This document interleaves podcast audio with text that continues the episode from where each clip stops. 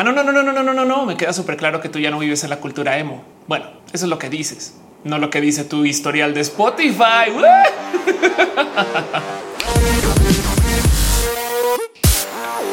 Hey, gente bonita, ¿qué tal? Yo soy Ofelia Pastrana, la explicatriz. Sean ustedes bienvenidos aquí a mi canal en YouTube, donde hablamos de tecnología, creo, temas de sociedad. Este mismo canal donde los lunes hacemos un show en vivo que se llama Roja. Caigan, les va a gustar, en serio caigan. y donde a veces me tomo el tiempo para investigar temas que genuinamente me despiertan el interés porque son cosas de estas que ves que todo el mundo habla, todo el mundo conoce, todo el mundo sabe y como que por algún motivo se desaparecen en la sociedad o algo. ¿Qué fue lo que pasó?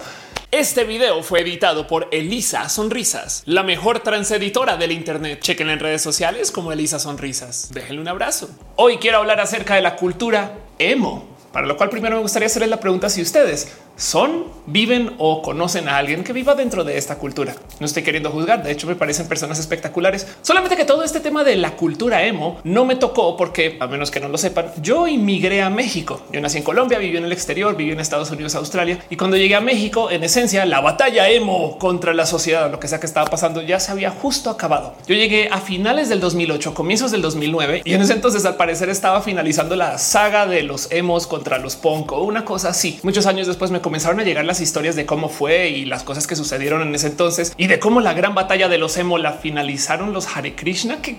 ¿Qué? Para la gente que no es mexicana como yo y no tiene la más mínima idea de qué estoy hablando, resulta que en la Ciudad de México en el 2008 hubo no uno, sino tres grandes encuentros de peleas callejeras contra emos. Y cuando digo peleas, estoy hablando de potenciales revueltas, masacres, golpizas, eventos fidedignos planeados y organizados para ir a darle en la madre a emos, que además y el por qué quise hacer este video son eventos culturalmente curiosos y ambiguos, porque el motivo por el cual estaban golpeando los emos era porque estaban técnicamente apropiándose en la cultura que no era mexicana y entonces en esencia eran contraculturales, pero a la par la gente que les estaba golpeando eran punks, quienes técnicamente no odian a los emos, pero en este caso sí. Y para rematar, estaban haciendo todo esto en el 2008, años después de que la cultura emo ya había como que pasado por su auge. Y entonces queda el que cómo llegamos aquí. y luego la duda más importante de todas, ¿quién ganó? Ahora de nuevo esto es roja. Acá nos gusta analizar las cosas un tantito más allá de lo que sea sano y recomendable por el doctor. Y en este caso me gustaría no solo observar el cómo fue que llegamos a tener emos en el 2008 en México golpeándose en la calle con punks, sino que también quisiera observar el cómo fue que llegamos a tener emos. Y lo digo porque a menos que ustedes vivan bajo una roca o simplemente no lo hubieran pensado, emo viene de emocional, pero no porque sean emocionales, sino porque la música con la que se asocia el movimiento pues despierta esto de las emociones. Y hay mucho que hablar de eso porque este puede ser parte del motivo por el cual la gente emo es tan bonita y tan cool. Pero el punto es que el cómo llegamos a tener emos del total es rarísimo si consideramos que la música que vino antes de la cultura o de las épocas de la cultura emo no era tan triste. A ver, me explico. En los 60 teníamos música pop, por así decir, muy feliz. Mi padre y varias personas en mi familia son maníacos y me cuentan de cómo pues, la música de los 60 tenía este como fin como de alegría o como que era esta cosa como que feliz hasta que según ellos los Beatles descubrieron las drogas y entonces encontraron que el Sgt. Peppers era un nuevo modo de vivir y en fin, eso es una historia. Pero luego siguiendo esto llegó la era del disco, que esa también es rarísima de interpretar porque llegó y se fue y como que nada la siguió. ¿Se han dado cuenta de eso? Lo que vino después del disco no era como disco 2, disco light, disco pop, disco aguado. No, en la respuesta al disco fue una depresión absoluta y total, porque en los 80 la música se volvió más como de la realidad, el tecno seco, directo, pesado. Y luego de eso en los 90 entramos a una depresión horrible donde toda la gente comenzó a escuchar cosas como Nirvana o peor Elliot Smith, quien en esencia era la persona más triste del planeta y su historia es tristísima también. Y yo sé que ustedes seguramente pueden nombrar un chingo de bandas de los noventas que no eran tristes, eran, o sea, depresivas mal. No me estoy quejando contra la depresión musical, solamente estoy diciendo que esto es una realidad. Y cuando digo una realidad es una realidad estadística. Varios análisis han topado que a lo largo de las décadas la música en sí ha comenzado a tornarse más hacia lo que consideramos psicológicamente triste. Entiéndase en el cómo se compone la música o en la misma selección de acordes que se puede usar para componer la música, bien que te puedes atar tú a sentimientos de tristeza o de alegría. Y esto es algo que tenemos aquí procesado y que pues que hay gente que le ha dedicado pues casi que su vida a tratar de entender, pero aún así dejando la estructura musical y el cómo los acordes que se eligen en la música moderna son técnicamente acordes más tristes. Las temáticas en sí también son más tristes. Y esto pues por supuesto que en la era de la información pues funciona porque pues ya no nos dejamos engañar y no vimos en la era de la propaganda y todo eso también es una realidad que tenemos que enfrentar que fueron cosas que sucedieron. Ahora, yo creo que muchos de ustedes están pensando lo que yo ahorita y es que, pues claro que en los 60 también había música triste. Nuestros abuelos y básicamente todas las lenchas ligadoras del mundo que tienen un sentir de la tristeza escuchaban a Agustín Lara o escuchan todavía. Y pues obviamente que en los 70 también había música súper, súper triste. No es por cada época hay música feliz y triste. En los 90 obviamente había un pop muy alegre. Pero el punto es que si extraemos un poquito de la música que más predomina de cada época, me parece dificilísimo argumentar que los 90 no era una época de música triste. Ahora capaz y todo era culpa de Nirvana, pero el punto es que en los 60 y en los 70 teníamos música muy feliz y de repente hemos y música triste. Algo pasó y quiero hablar de eso. Y para comenzar a analizar este tema, quizás valdría más la pena observar el que fue lo que pasó con la industria musical o de la distribución musical saliendo de los 60 entrando a los 70 y que tomó forma en los 80 Y esto es algo que le pasa a casi que todos los medios de comunicación, pues como los conocemos hoy, pero pues que en ese entonces estaba sucediendo en la radio y es que en lo que se profesionaliza o especializa un medio dejan de ser medios generales. Me explico. A eso de finales de los 60 y entrando a los 70 ABC como radio de emisora se partió para tener emisoras de cada estilo musical. Esto hoy en día nos suena súper obvio, pero son de estas cosas que de verdad se estaban inventando aún en ese entonces. Ahora, la teoría de atar estilos de vida con estilos musicales viene desde muchas décadas antes. De hecho, el padre del estilo de vida y el consumo es nadie más y nadie menos que Edward Bernays, a quien le debería dedicar todo un video para platicar acerca de lo malvado que era y la cantidad de cosas que hizo que hoy en día todavía existen, pero Edward Bernays es un personaje que decidió tomar la psicología y volverla un arma para el consumerismo. Consumismo, consumerismo, estoy traduciendo re mal. decidió volverlo un arma para que consumas más. Sí, ahora sí, ya.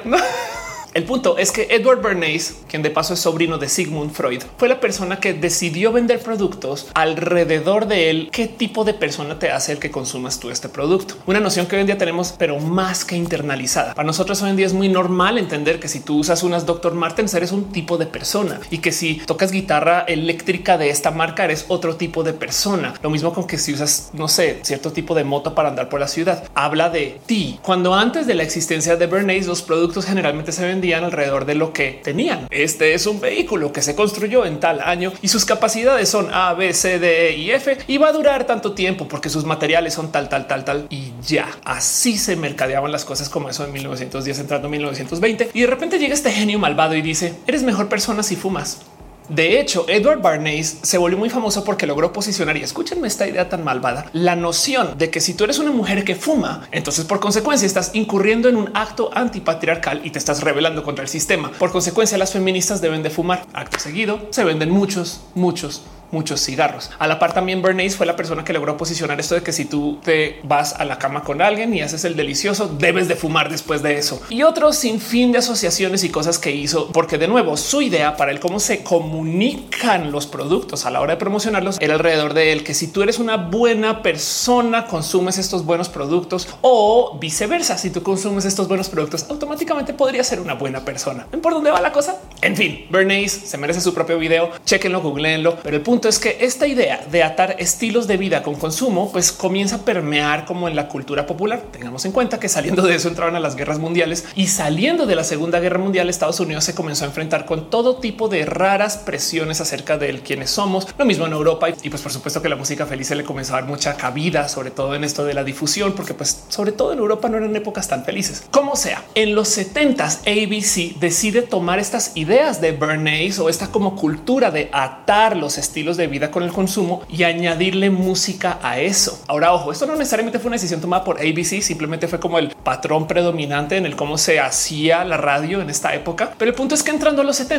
la radio deja de ser radio de portal para que me entiendan. Las emisoras antes eran emisoras generales. En la mañana música clásica, en la tarde música rock, en la noche eh, jazz o algo más calmado para otras personas. Y entonces te ponían de todo todo el día. Lo que comienza a suceder en los 70 es que se inventan emisoras especializadas. Una emisora solo de jazz. ¿Por qué? Porque jazz. Y entonces la gente que le gusta el jazz va a escuchar esa emisora. ¿Y qué creen? Si logramos atar que el que tú escuches jazz implica que tú eres una persona de cultura, entonces luego podemos ir con la gente de cultura y venderles jazz o luego podemos venderle el jazz a la gente que quiere ser gente de cultura. Y al hacer ese tipo de asociaciones artificiales comienzan como a centrar nuevos ciclos de consumo que en últimas apoyan el que se compre o se quiera buscar cierta música. esto de nuevo es una noción que hoy en día tenemos súper internalizada. Si tú eres un diseñador que no usa una computadora Apple, no, y es como de por también hay computadoras muy buenas que no son Apple. ¿Qué les pasa? Mismo con teléfonos Android, en fin, capaz si todavía no he sentado cabeza de lo que estoy diciendo acerca de las emisoras. Piensen en esto. En una época los canales de tele eran abiertos, ponían de todo para la familia, según. Y luego se inventaron la tele por cable que vino a decirnos que sería mejor tener canales especializados, un canal para niños, un canal pues, para los papás, ¿saben? Y entonces si tú consumes cierto canal, eres cierto tipo de persona y te anunciamos cierto tipo de cosas y te comenzamos a vender cierto estilo de vida. Pues bueno, esto con las emisoras y esto es sumamente importante a la hora de tratar de entender el por qué tuvimos o tenemos una cultura emo y culturas de todo lo demás. Es bien raro el pensar que existan, no sé, metaleros que les guste el jazz, pero claro que existen metaleros que les encanta el jazz, saben? Pero nos venden esta idea que si eres metalero solamente puedes escuchar un cierto tipo de música que es metal. Curioso. El caso, la depresión de los noventas. Bueno, para entender cómo fue que llegamos a ese triste momento, hay que entonces entender cómo fue que pasamos de los Beatles y la música está como del rock feliz de los 60 a la música del rock feliz de los 70 Cuando comenzamos a tener emisoras especializadas, entonces se comienzan a popularizar géneros que normalmente eran géneros considerados underground. Si tú tienes una emisora general que está poniendo de todo a todas horas, pues va a pasar lo mismo que los portales de noticias MSN, que van a aparecer noticias que van a considerar que son quizás demasiado clavadas para el portal, entonces se las van a saltar. Lo mismo con la música, como que pues que se considera como no lo suficientemente importante para poner en la emisora general. Pero ahora que tenemos emisoras especializadas, pues claro que comenzamos a crear nichos y estos nichos se comienzan a establecer en los 70 a veces a la fuerza. La música disco es de las cosas más entretenidas de observar, porque primero que todo, que lo que recordamos de disco, que es feliz, que se relaciona con fiestas y que sobre todo que es diversa. Puede que usted no lo tenga muy presente, pero la cultura disco viene de la salida del closet de Stonewall. Digo, no viene necesariamente porque Marsha P. Johnson y Silvia Rivera comenzaron a aventar ladrillos, pero el punto es que pasando Stonewall en el 68 y en el 69, cuando comienza el movimiento de la diversidad, de repente comienza a cambiar la percepción acerca de la gente LGBT. Punto, porque la gente LGBT, digamos que mediática o generadora de contenido o que compositora también literal salió del closet. ¿A qué voy con esto? Puede que ustedes no sepan bien cómo es la historia del famoso Stonewall, que es cuando comenzó el movimiento LGBT, pero déjenme decirles que Stonewall era un bar de mala muerte. Digo, es un lugar súper cool. Vayan, visítenlo. Está en Nueva York, es muy bonito. Pero el punto es que el motivo por el cual las revueltas de Stonewall comienzan ahí es porque luego de muchos años de perseguir a la gente homosexual, digamos que por parte de las instituciones o que la policía en sí también persiguiera a la gente LGBT, pues obviamente las tres personas que sí salían acababan saliendo a lugares pues así chiquitos, escondidos, oscuros, donde no nos vieran. Hasta que ya en Stonewall ya dijeron ya no más, ya Aquí yo sí le respondo a la policía y comienzan todas esas revueltas. ¿Por qué digo todo esto? Porque quiero que tengan presente que la cultura de la diversidad estaba escondida. Era algo que se vivía underground. Y cuando de repente sucede Stonewall y explota este movimiento, pues literal mundial de cómo la gente LGBT, claro que existimos y la diversidad es parte de nuestra vida, pues mucha gente comienza a expresarse a todo lo que da, más o menos diciendo un mira lo feliz que soy. Y eso es el movimiento disco. El movimiento disco dentro de todo y todo no solo tenían buena música, sino que también representaba la diversidad, la multiculturalidad, el compartir, tantas cosas que vienen del movimiento LGBT, quienes ahora ya sí se pueden expresar y ahora ya están como diciendo yo sí voy a grabar mi música y yo sí voy a hacer mis cosas y yo sí voy a hacer mis fiestas. Y luego tengan esto presente porque el motivo por el cual la gente comenzó a rechazar el movimiento disco, que por si no lo tenían presente, todo eso sucedió, es porque la gente no estaba tan a gusto con la diversidad, porque luego la música disco también tuvo su camino como de posicionarse y luego como que volverse pues tantito demasiado comercial y que la misma gente que escuchara el disco la rechazara. Ya saben, ese como ciclo. En fin, el mejor modo de entender lo que pasaba con el disco en ese entonces es como si viéramos lo que pasa hoy con la cultura del drag, que de muchos modos hay gente de la diversidad que te va a ver raro si tú no ves o consumes drag. Que de hecho tenía un amigo gay que me decía que el drag es como el fútbol de los gays, porque todo el mundo como que tiene que su equipo y le va y se reúnen para ver los partidos El caso que en los 70 de repente apareciera un movimiento que representara la diversidad desde la cultura del consumo, evidentemente no fue automáticamente aceptado. Ahora y de modos muy interesantes, hay que entender que en esta sopa de culturas también está comenzando esto que conocemos como el movimiento hippie, el famosísimo movimiento hippie, que parte del motivo por el cual era tan rechazado, aunque no tuvieran muy presente, era porque el movimiento hippie era muy blanco o bueno, no necesariamente blanco, pero era muy como de gente privilegiada, paz, amor. Pues claro que eso es lo que va a decir la gente que no está necesariamente trabajando. En algún momento yo con John Lennon decidieron hacer una protesta contra la guerra al encerrarse en su casa por días. Y es de que es quien hace eso, pues gente con varo privilegiada Me explico. Bueno, estas personas eran rockstars, pero aún así esa era la imagen que daban. Guárdense el tema de los hippies en su corazón, porque vamos a hablar un poquito más acerca de la cultura disco y su evidente consecuencia con el cómo lleva esto a que exista la gente emo. Ahí voy, ahí voy. Hay una historia. Es una de esas de las cuales van a poder encontrar muchos documentales y videos en YouTube y también les recomiendo que lo busquen por aparte acerca del día en el que se acabó el disco. Una cosa que se acabó llamando el disco Demolition Night, la noche de la demolición del disco o de la destrucción del disco, que fue un eventote donde literal quemaron discos de disco. Eh, La historia va así. Todo comienza con un DJ, o sea, una persona que operaba la cabina y que tenía su propio show de radio en una de estas emisoras que tenía su respectiva temática en el tema del rock, que luego la emisora en esto de reorganizarse que estaba pasando en esa época le pidió que comenzara a poner disco, porque él es el DJ, pues tú pon disco, eso es lo que de eso viene la emisora, es el estilo de viaje que queremos promocionar. Y entonces este DJ, que de paso se llama Steve Dahl, comienza una como campaña de literal odio contra el disco. Se va de la emisora y entonces comienza como a hablar un poco acerca de cómo el disco no solo arruinó su vida, sino que está muy, muy mal hecho.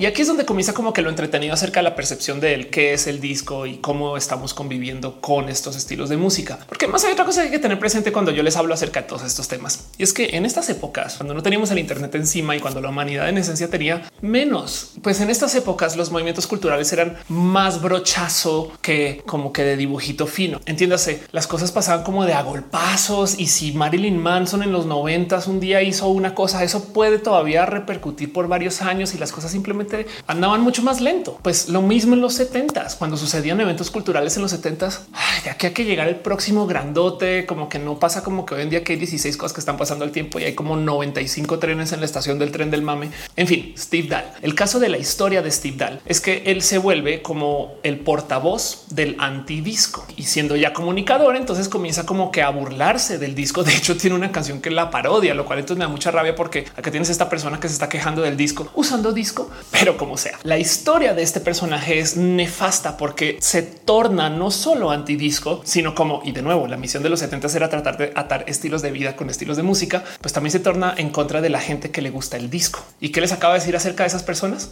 Exacto que eran personas diversas. Entonces en eso les dejo la pregunta de quiénes creen ustedes que eran los mayores proponentes del movimiento antidisco. Hablemos acerca del disco Demolition Night. Resulta que porque este güey era comunicador y tenía sus cuates y cuatas que hacían cosas relacionadas con estos los eventos musicales, consigue un permiso para hacer un evento durante un partido de béisbol. Se llama partido, es una jugarreta de béisbol, una, en fin, una tirada de béisbol, eh, un López Obrador de cómo se llama, una bateada. El caso es que Steve Dahl consigue hacer un evento durante esa partida de béisbol.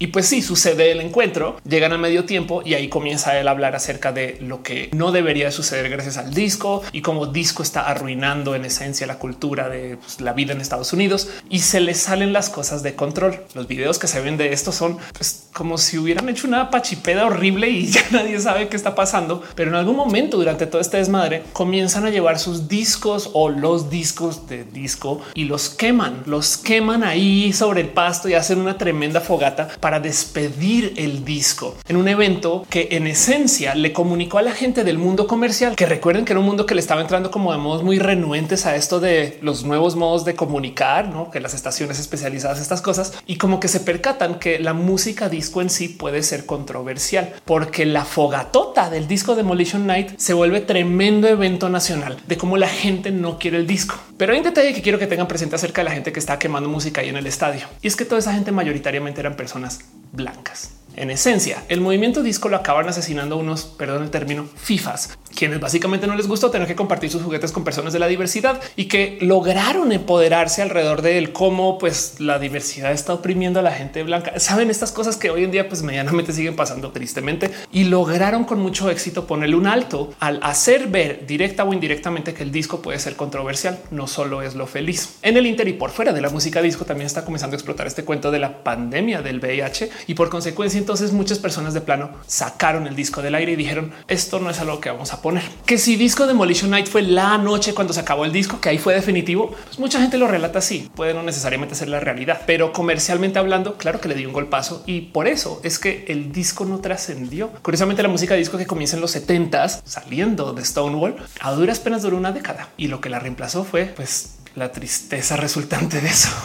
Y entonces justo aquí en este momento es que se comienzan a atar esos como cables culturales y comienza a pasar esto del gran cambio hacia la cultura que nos llevó a que existiera la gente emo. Yo sé que ustedes muy probablemente tienen recuerdos de gente emo de ahorita. Mi primo, mi tío, yo todavía tiene una falda por ahí en el closet guardada que fue pues la primera falda que usaron. Saben todas las cosas. Claro que por supuesto están presentes porque fue pues ahorita en el 2008, que también fue hace más de 13 años. Pero por si no lo tienen presente, la cultura emo comienza en los 80s y de hecho viene de esto que era como el hardcore y tantito del punk. El punk es este movimiento que en esencia es completamente contracultural y que existe para, pues de modos muy anárquicos, querer eliminar con todo esto que sean las estructuras de poder para llevar la contra para millones de cosas que luego si lo piensan es bien raro que se hayan vuelto entonces las personas que quisieron golpear a emos. Pues que yo creo que la gente que quiso golpear a emos no eran punk y no saben todo lo que me interesa. El cambio que sucedió como del 78, 79 desde el disco Demolition hasta como el 82, 83, cuando de verdad aparecieron bandas muy tristes. Bien que les podría argumentar, pues fueron las emisoras que pues, sacando el disco ya no saben qué poner, entonces comienzan a poner música como más de protesta o algo así, no? Pero sí queda claro que algo se rompió por ahí en la cultura popular. Digo, piensen ustedes de cómo los 60 fue la época que nos dio Star Trek, la serie que hablaba acerca de este futuro bellísimo en el espacio y de cómo de hecho ir al espacio era esta cosa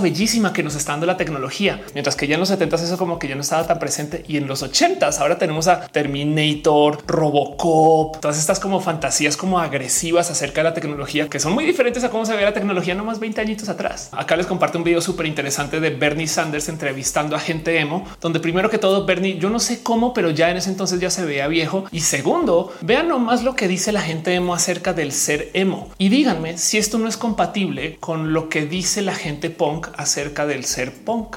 Curioso, ¿no? Es como se acabaron dando en la madre. Ahora, siendo economista, evidentemente lo primero que pensé fue un claro, es o fue la economía. A lo mejor entrando a los ochentas, pues la economía se fue al carajo o estamos ya entrando como en esta como decadencia del bloque de la Unión Soviética y la Guerra Fría daba ahí como que sus sustos o a lo mejor Estados Unidos estaba pasando por algún ciclo horrible de conservadurismo. Entonces la gente estaba respondiendo a eso y pues capaz eso fue lo que impulsó a que la gente no estuviera tan feliz. Si hay menos providencia en tu futuro, vas a estar triste como ahorita, pero una pequeña asomadita por el pues, crecimiento, los ciclos económicos estadounidenses y los eventos culturales que están sucediendo en ese entonces, me comprueban lo contrario. De hecho, curiosamente, las buenas épocas, o no sé si llamarles de bonanza, pero las buenas épocas económicas son las que atamos mentalmente con música triste y las malas épocas son las que atamos mentalmente con música feliz, que también deja la duda si a lo mejor entonces es un esfuerzo de propaganda. Si existe una mente malévola por ahí que está diciendo las cosas no están tan chidas, entonces démosle más rienda suelta a la música feliz para que la gente esté más feliz, pero lo dudo. Rascándole un poquito más, el motivo por el cual en potencia hubo un cambio tan, pero tan drástico en actitudes. Si estamos hablando de Estados Unidos, porque Estados Unidos dominaba la cultura de los medios desde ese entonces hasta quizás ahorita, pero pues en fin, en ese entonces era quien mandaba lo que se decía en los medios,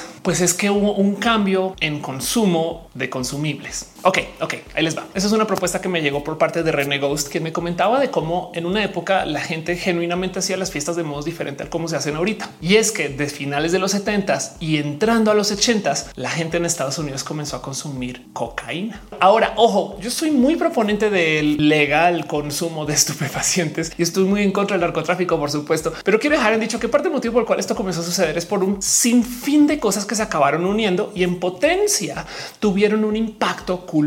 Y lo digo porque muchas cosas encajan. Por ejemplo, retomemos la historia de los hippies privilegiados, a quienes de nuevo los punk no les tenían mucho cariño a los hippies. La guerra cultural entre punks y hippies está muy presente, quizás aún hoy con la gente hipster también, que de paso hipster pues viene de hippie, pero como es como neo hippie o hippie moderno, en fin, es otro tema. El punto es que la relación de Estados Unidos con la cocaína es rarísima, porque si bien y por si no tienen presente, la cocaína es una droga que se consume en Europa desde hace muchos ayeres y que se viene haciendo en Latinoamérica también desde hace muchos ayeres por millones de motivos y que se consume de millones de modos. Pero en Estados Unidos en particular, la historia de este estupefaciente o este consumible o bueno, la historia de la cocaína es bien curiosa porque aparece como a cambios de siglo cuando se está consumiendo mucho en Europa y luego desaparece casi que hasta 1980. Y cuando aparece, aparece con presión cultural del lujo. Te lo mereces, trabajaste, échate una línea. Así se mercadeaba. Y sí, por si no tienen presente, este medicamento era perfectamente legal en Europa hasta que pasaron uno que otro evento que llevó a que la gente reconsiderara el qué tan legal debería permitirse una cosa así. Y lo digo porque por lo general la cocaína y también las anfetaminas y todo ese tipo como de como consumos de drogas duras que estaban diseñadas para esto de estar más despiertos y demás, pues y sobre todo con los compuestos como se estaban desarrollando en ese entonces, tienen el finísimo problema que también generan pérdidas de empatía y cosas que pues, pueden ser un poquito detrimentales para estos desarrollos de la humanidad. Y lo digo porque no es sino asomarse por el historial de las guerras y los conflictos armados en el mundo y ver cómo desde a eso de 1850 en adelante, cuando se descubre o se sintetiza la cocaína por primera vez, comenzamos a tener más encuentros. Y no lo digo por estar atando cabos ligeramente. Cuando comienza la Segunda Guerra Mundial, sobre todo, pues en ese entonces Europa se tuvo que enfrentar contra un pequeñísimo problema alemán y es que los alemanes estaban atacando de modos violentos. Bueno, todas las guerras son violentas, pero en este caso en particular los alemanes inventaron un método de ataque que se llama el Blitzkrieg, la batalla relámpago, donde en esencia entraban a cualquier país en chinga y hacían días y días de campaña sin detenerse como a ver qué pedo, sino que seguían. Y entonces como que parpadea y te lo pierdes y los alemanes ya lograron entrar 100 kilómetros a tu país y es como, güey, pero espera, normalmente en las guerras anteriores existían esas como tácticas de como que conquistar por zonas, mientras que los alemanes entraban de lleno y luego solucionaban. Y para llevar ese tipo de ataque, lo que hacían era que le entregaban medicamentos a sus tropas. En este caso, muy famosamente, lo que les daban era una cosa que se llama pervitin, que en esencia son metanfetaminas, que ojo, no solo te quitan el sueño y te dejan seguir dándole por pues a veces más de dos o tres días seguidos, según cuánto lo tomes y cómo lo tomes. También tiene el pequeñísimo efecto secundario que atenúa los sentimientos de empatía, atenúa el hambre y la sed y reduce la sensibilidad al dolor. Segunda Guerra Mundial. y ojo, no es que esté tratando de mágicamente disculpar a la gente alemana por estar consumiendo estas cosas que les hacía malvados, sino que simplemente esto es algo que al consumirse pues potenciaba de muchos modos sentires que igual ya tenían. Y también eso, pues nada, son historias de hace décadas y en fin. De hecho, también valdría la pena hacer un bonito video acerca de la Segunda Guerra Mundial, pero esos historiadores. El punto es que quiero que tengan presente que la relación que tiene Estados Unidos con la cocaína, pues también viene del observar que estas cosas estaban presentes y genuinamente lograron como que darle la vuelta que esto no se consumía en Estados Unidos por muchos años hasta que en los 70 a finales o ya en los 80 apareció por esta es más entretenida. Ahorita vuelvo a lo hacemos, les prometo, ya voy para allá, pero esto es mucho más entretenida porque esto, si bien yo sé que no es el único motivo por el cual apareció el narco, es gran parte del por qué Pablo Escobar se volvió tan gran narcotraficante. Y es que resulta que a los finales de los 70 luego de que se hubiera peleado con Estados Unidos, Fidel Castro decide que le va a abrir su espacio aéreo o su espacio marítimo a cualquier persona que quisiera transportar alguno de estos estupefacientes, pues por ahí por Cuba por algún motivo y que de paso se moche con una lanita y pues el proceso. Y entonces en esencia le permite a los productores de cocaína transportar una cantidad inmensa, masiva de cocaína a Estados Unidos en los ochentas. Y entonces aquí podemos atar el, lo que estaba pasando en Estados Unidos con la invasión de Estados Unidos a Cuba y la discusión de Fidel con Estados Unidos y el cómo Fidel en esencia dijo sí que pase por aquí el señor Don Escobar, no hay pedos y todos los otros que quieran pasar creciendo en Colombia. Yo recuerdo que a mí muchas veces me dijeron varias veces que lo que disparó a Pablo Escobar como narcotraficante fue Fidel Castro. Ahora, este no es el único motivo por el cual existe el narcotráfico y el cómo comenzó este gran crecimiento narcotráfico de Estados Unidos. Solamente tengan presente que esto lo potenció en los ochentas y esto se ata con el cómo en los ochentas de repente hay mucho más consumo de este tipo de drogas duras. De nuevo, yo estoy muy a favor de la legalización. No quiero hacer un comercial de que esto se volvió como la cultura horrible y demás, sino simplemente quiero dejarlo ahí en dicho porque propongo yo que el motivo por el cual hubo un gran cambio cultural con esto del consumo de las músicas y el cómo la gente fiesteaba es porque de repente llegaron estos químicos o estos consumibles que hacían que la gente tuviera una relación diferente con la fiesta. Y entonces ahora volvamos a los hippies. Los hippies nunca consumieron este tipo de drogas, pero los hippies estaban muy mal vistos ante los ojos de los gobiernos estadounidenses de su momento porque eran los ricos con poder que no querían apoyar a los gobiernos que querían hacer cosas tantito más malvadas con su poder. A fin de cuentas, el movimiento hippie dentro de todo, pues también era una fuerza de protesta, pero la cultura del cómo vivían estas personas estaba más centrada en esto de los psicodélicos y el de darse unos viajes y consumir hongos y vivir un poco más en paz. Entonces miren, acá yo me puedo poner mi sombrero a la conspiranoia dos segundos para hablar de cosas que claramente no sucedieron o que en esencia pues son cosas que vienen aquí en mi cabecita loquita. Pero bien que podría una proponer que en potencia esto le encajó a esos funcionarios estadounidenses para también darle como un tate quieto a la cultura hippie, el que se comiencen a consumir estos otros tipos de drogas, porque esto hace que como que la gente agresiva esté un poquito más presente. No sé, miren, esta es una reverenda bobada, estupidez y me voy a quitar mi sombrero porque no quiero darle más cabida a este pensar. De paso hay una entrevista con Popeye, que es un ex narcotraficante, en fin, una persona que trabajó con Pablo Escobar en su momento, que hablaba acerca de cómo Pablo Escobar si tenía nexos con Castro. Bueno, volvamos a los emos, porque de eso va el video, está ahí en el título y entonces yo les prometí que hablar de ese tema. Sumemos entonces los factores. Tenemos gente que quiere, entre comillas, eliminar o combatir a los hippies y entonces permite que como que se distribuyan estas drogas duras. Bueno, eso pudo no haber sucedido, me lo estoy inventando. Pero también tenemos a estas personas que destruyeron o acabaron con lo que era el disco porque estaban en contra de la diversidad. Pero luego tenemos este cambio cultural porque sí es verdad que el que la gente comienza a fiestear con drogas duras, pues lleva a que se consuman otros estilos de música que de paso atan también con otros estilos de vida, porque en los 60s y en los 70s, entonces ahora tenemos como que este nexo en que si tú consumes un cierto tipo de música, eres cierto tipo de persona. Para rematar, los medios se vuelven cada vez más poderosos y nos comenzamos a enterar del cómo vive la gente por fuera y cómo vive la gente acá y nos comenzamos a dar cuenta que el mundo está horrible y roto y tiene todo tipo de problemas y sobre todo que no tenemos tantos motivos para los cuales estar feliz, porque si tú eres una persona en la diversidad, mira lo que les pasó a la gente del disco. De paso, si todavía no me creen la de las drogas, échense una pasada por Wall Street, la película que habla de cómo en los 80 la cultura de Wall Street eran puros cocainómanos que se dedicaban a de modos muy agresivos crecer el mercado. En fin, el caso, esta mezcla de eventos, este tsunami de sucederes es lo que le da inicio a la cultura emo desde la cultura del disco. Pero todavía no me he explicado el cómo fue que llegamos a tener emos en el 2008 dándose en la madre con punks y además en México, porque les estoy hablando de Estados Unidos. Eso es más divertido de analizar, porque primero que todo quiero que tengan presente que para Estados Unidos el pico del emo fue en el 2006 y al 2008 que estaba pasando acá, ya voy. La otra cosa que quiero que tengan presente es que hubo no una, no dos, sino tres grandes olas de las culturas emo. La primera siendo esa que sucedió en los 80s cuando se creó este cuento de la música emocional, el hardcore y estas cosas que hablaba acerca de lo que quería el punk de los 80s y cómo pues, se dividieron un poco por temas de diversidad. Luego un movimiento un poquito más como megacultural que sucedió en respuesta a que esto existiera, donde como que por así decirlo es cuando se volvió mainstream, donde la gente en los 80s ya entrando hacia los 90 comenzó a vivir de modos emo sin necesariamente atarse con las bandas que lo fundaron originalmente. Y luego la tercera ola comienza en los 2000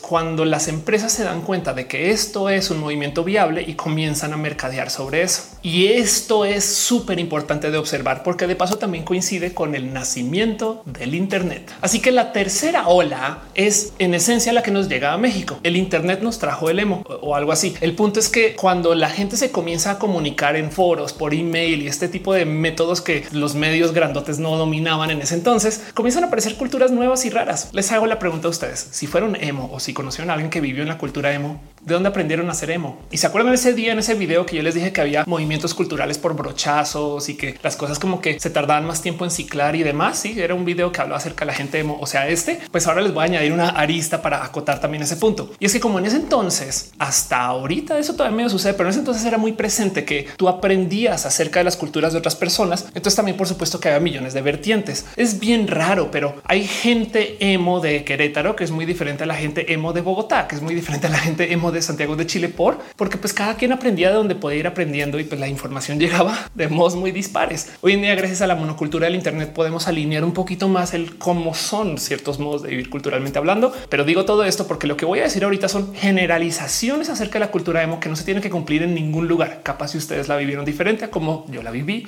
o como la vivió alguien más. De hecho, disclaimer, yo no viví tanto la cultura emo, yo viví la cultura skater. Yo fui un escato.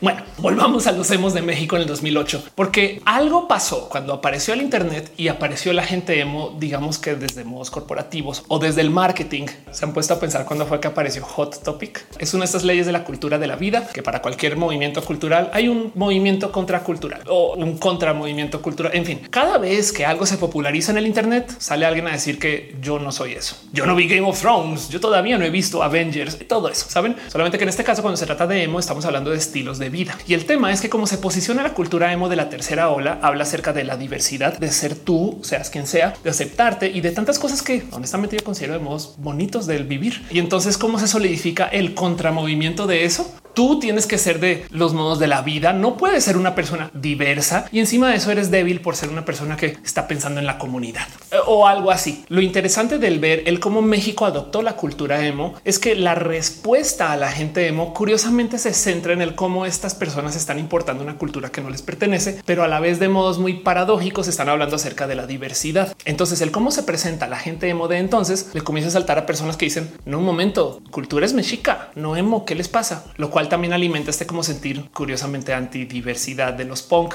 Y es que los punk tampoco eran tan punk. Hay un video que resume todo esto que pasó con la cultura emo y el cómo se enfrentaron con pues, los punk y lo que pasó en Querétaro y demás que se lo recomiendo. Está ahí en el canal de Azrawaf, creo que se llama el usuario. Está bien cool. Chequenlo, vayan, véanlo y entonces van a entender toda esta historia. Pero donde además levantan lo que pues para muchas personas y me lo han comunicado así es la primera piedra en la pelea punks versus emo, donde la persona punk es un presentador de televisión que primero que todo me da toda la alegría del mundo saber que no tengo que compartir silla con él en ningún lugar. Y segundo que todo me recuerda cómo era la comunicación de los noventas. Pero tercero dice estas cosas.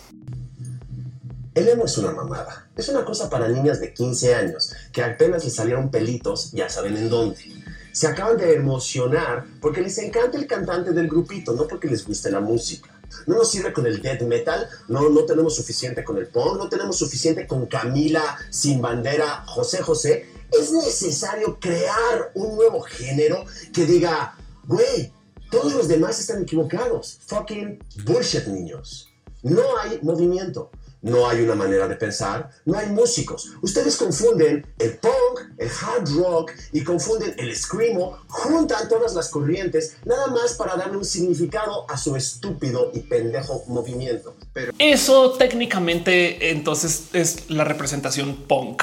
Así que entonces yo les propongo a ustedes que la batalla punk en México no era desde el punk, sino era más bien desde el punto de vista de la gente antidiversidad o puesto unas palabras un poquito menos elocuentes, eran los FIFAs de entonces. Retomemos un poquito este cuento de cómo el pico de los emo fue en el 2006. Es sumamente importante que lo tengan presente porque hablando en términos de lo que el Internet nos daba en ese momento, pues mucha gente sí se enteraba de que existía una cultura emo, pero no necesariamente se coordinaba tan bien. Y llevar una vida con un devenir emo significaba dos cosas entonces. Por un lado, eras una persona que apoyaba la diversidad, que creía que tú podías hacer como quisieras hacer, que escuchar la música que quisieras escuchar, que eras una persona emocional y que te conectabas con la vida y tus compañeros y tus compañeras. Y por otro lado, eras odiado y odiada y bulleado y bulleada como nunca por nada. ¿Por qué se considera el pico del emo en el 2006? Porque en el 2006 se convoca en Estados Unidos a un movimiento que se llama el movimiento del fin de los emos. ¿No le suena esto al disco Demolition Night? Pues en este caso decidieron organizar un movimiento anti-emos, que literal fue el inicio del emo que veo, emo que pateo, esas cosas, donde se convocaban entre ellos a darle golpes a la gente emo. ¿Y por qué en el 2006? Porque querían que esa fuera la celebración del 6 del 6 del 2006, el 666. Y entonces brochazos que tomaban tiempo en darse difusión, que se comunicaban más lentamente. Para el momento que esto llegó a México y se organizó, alcanzaron a pasar dos años porque el Internet se movía a esa velocidad. Entonces las golpizas de Querétaro, las golpizas de Durango y lo que pasó en la Ciudad de México en esencia se cuelga de este esfuerzo de cómo en el 666 se querían golpear a emos en Estados Unidos. Digo, no era el único motivo, pero ustedes piensan que estas golpizas se coordinaron por email, en foros y como que les tomó su tiempo. Pero del otro lado, el en qué acabaron y cómo se confrontaron y todas estas cosas eh, habla más acerca de el cómo México también se estaba desarrollando para aceptar una cultura de la diversidad. Este fue el primer gran caso de Conapred. El gobierno tuvo que entrar a abogar por las juventudes para decirle a la gente no, no pueden andar por ahí golpeando a gente joven, así sean hemos o no.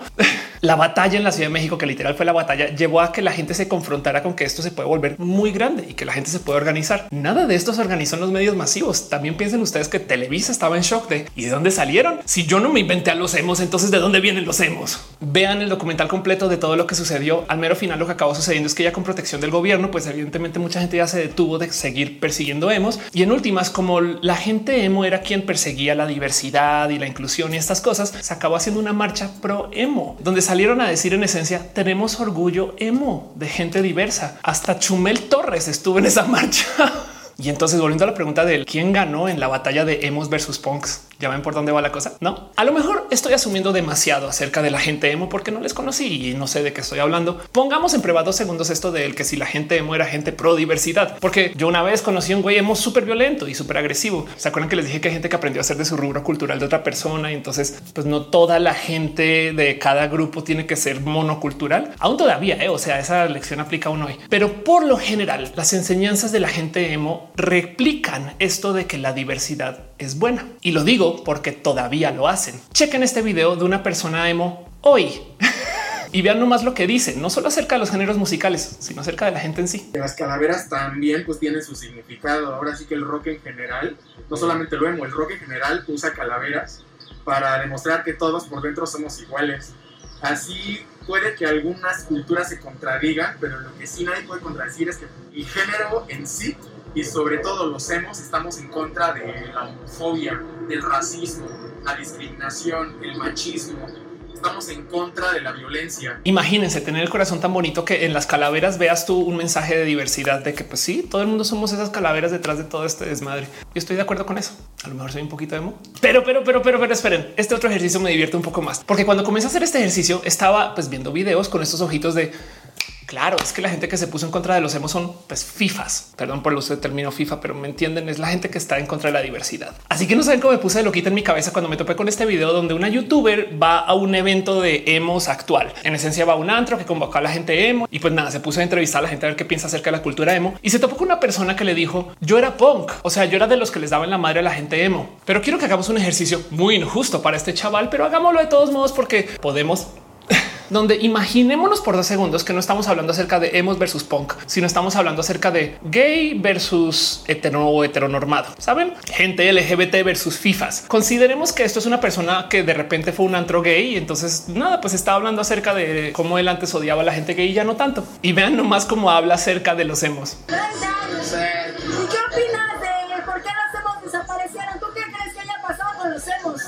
Pues creo que los extinguimos. Ah, sí. Sí, yo creo que de tanto pegarles a lo mejor pues decidieron que no era una buena opción ser emos y dejaron de serlo. ¿Tú crees que aquí no hay bastantes? ¿Mande?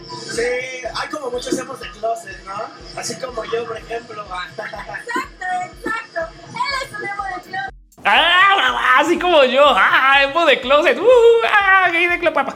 No es que estoy diciendo que la gente emo sea automáticamente gay, aunque sería chido también. La gente emo es bien cool. En fin, vayan, chequen ese video. Es súper entretenido. Las entrevistas están bien bonitas. Pero volvamos a este cuento entonces de cómo la cultura emo y la cultura punk en últimas fue más bien un encuentro de cómo la gente emo eran personas de la diversidad que usaban el Internet y se ubicaron dentro del espacio emo. Y del otro lado, la gente punk realmente eran fifas o personas antidiversidad, muy de establecimiento, cis heteronormadas, que no les gustó que la gente fuera feliz. Hey, si les dijera cuántas personas conozco de la vida LGBT que en ese entonces traían un devenir emo, porque ahí era cuando yo me podía poner falda o me podía poner maquillaje o simplemente se hablaba de la inclusión y de la diversidad. Así que mi gran propuesta de este video, después de todo este tiempo, es que el motivo por el cual no hay tanta gente emo hoy es porque ya que se puede hablar de este tema, y tenemos marchas LGBT, un gran segmento de la gente emo todavía sigue siendo emo, solamente que es LGBT emo que dije.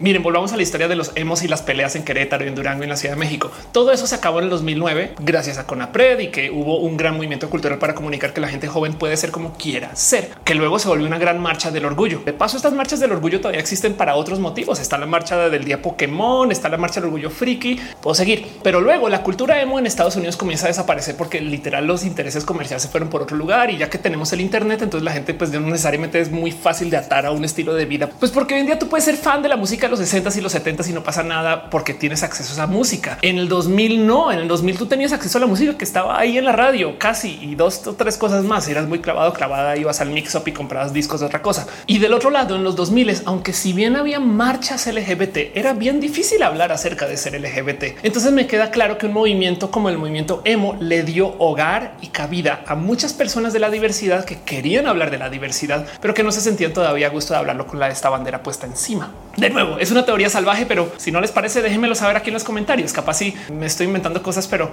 eh, lo han corroborado muchas veces. Mucha gente como que me ha dicho, claro, sí, es que eso era como mi pride de entonces. Hey, como persona que ha sido frente de varias marchas de la diversidad, o sea, yo he sido la persona que dirige las marchas en varias ciudades y aquí en la Ciudad de México di los banderazos de salida. He sido esa persona, pues por consecuencia he tenido el chance de platicar con muchas personas que organizan estas marchas y casi siempre he escuchado la misma historia que del 2010 para acá explotaron, se volvieron muy populares y siempre culpé al Internet por eso. O sea, no es queja, qué bueno. Ahora mucha gente de repente va, no sé, a la marcha en Monterrey, que hace pues nada, no se hablaba de esto. De hecho, hay ciudades que tuvieron su primera marcha hace nada. Pero motivo por el cual hubiera sido ese, la verdad es que las premarchas de la diversidad en mi corazón fue el acercamiento de la gente emo. Y seguramente no era el único motivo por el cual la gente se acercaba a la vida emo, pero me queda claro que era parte de. Así que entonces yo les voy a proponer esto y de nuevo, díganme si no les parece, pero es solo un pensar. ¿Quién ganó en la batalla punks versus emos? La diversidad. Y ya. fin del video. Adiós. Pasen los créditos. ¿Cómo se sienten ustedes con eso? Miren, un día quiero nerdear durísimo con este cuento del cambio cultural, con eso de las drogas duras y demás, porque siento que también hay que desmitificarlas un poco. O sea, no es que te las tomes y automáticamente te vuelvas un diablo malvado, pero sí es verdad que el que la gente fiestee con ese tipo de drogas es muy diferente a cómo la gente fiesteaba en la cultura hippie. También hay mucho que hablar acerca de cómo los hippies y luego la gente hipster, pues ahí hay muchos nexos. Se han dado cuenta que las redes sociales son software programado por gente que viene de ser los y las hijas de la cultura hippie. Que esta es una teoría muy divertida que también se merece su propio video, donde en algún momento me hicieron caer en cuenta que las redes sociales se tratan acerca de democratizar el acceso cultural y de democratizar la, la sociedad en general. Entiéndase, tú en las redes sociales, exceptuando el tema este de las cuentas verificadas, técnicamente tu cuenta se ve igual que la del presidente de Estados Unidos. Y entonces en esencia, pues sí, cada quien tiene seguidores diferentes, pero pues técnicamente lo que quiere comunicar visualmente las redes sociales, ustedes son las mismas personas, pueden tener los mismos perfiles en nuestra red social, porque aquí todo es planito como la cultura hippie. Todos somos iguales, todos nos podemos amistar, sean amigos. Hey, comparte lo que estás haciendo, comparte lo que es tuyo. ¿Cómo te va en tu día? Cuéntanos historias, todas esas cosas que vienen de la cultura hippie, que seguramente los papás y las mamás hippie, pues ya no tan hippie, porque quién sabe qué hicieron después en su vida, le dijeron a sus hijos y sus hijos ahora millonarios de San Francisco, donde comienza el movimiento de Flower Power y todo este cuento de la gente hippie, pues comienzan a crear este software. En fin, ya, ya me, volé con esa. Eso merece otro video. Pero qué piensan de eso? Seguramente asumí de más en una cantidad de temas. Déjenmelo saber aquí en los comentarios. Y para todo lo demás, sepan que yo tengo un crush con la diversidad. Yo vivo por este mundo donde todo el mundo se goza las culturas y el intercambio cultural y pienso que LGBT es eso, también como la diversidad por fuera del mundo LGBT. Está los feminismos. En fin, les quiero mucho. Déjenme saber cosas en los comentarios.